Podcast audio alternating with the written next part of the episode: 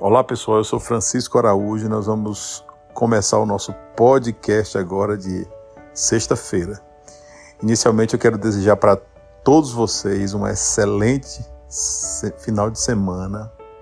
Já errei foi tudo aqui, mas vamos começar de novo.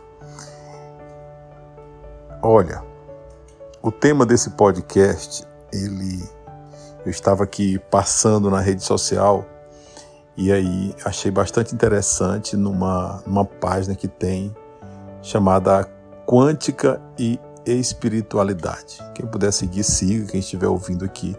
Ouça, eu fiz questão de não interromper quando eu iniciei a gravação ali, exatamente para que flua de maneira natural, de maneira normal, como nós temos feito. Evidentemente que a nossa intenção aqui é contribuir com vocês desde o início e olha que nós estamos chegando no centésimo podcast. E a partir do centésimo primeiro, nós faremos uma mudança estrutural no nosso foco.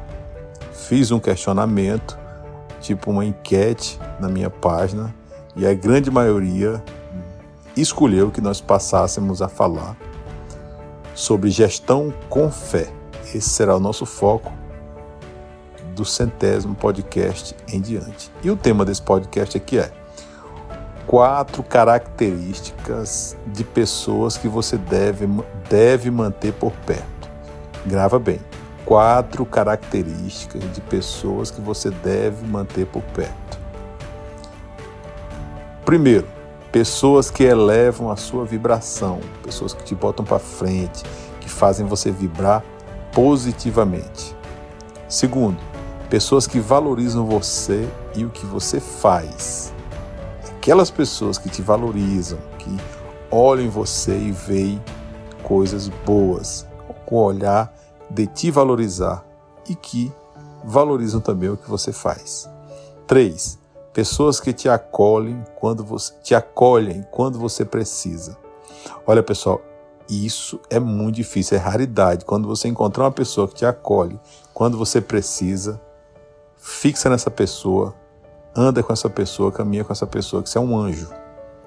Quatro, pessoas que te inspiram a ser melhor, te incentivam, que acreditam no teu potencial, que te colocam lá para cima, te colocam nas estrelas. Foca nessas pessoas. E assim, eu finalizo aqui esse podcast com esses quatro tipos, né, de pessoas com essas características que você deve manter perto de você te desejo aí um excelente final de semana. Fica com Deus, abraço no teu coração.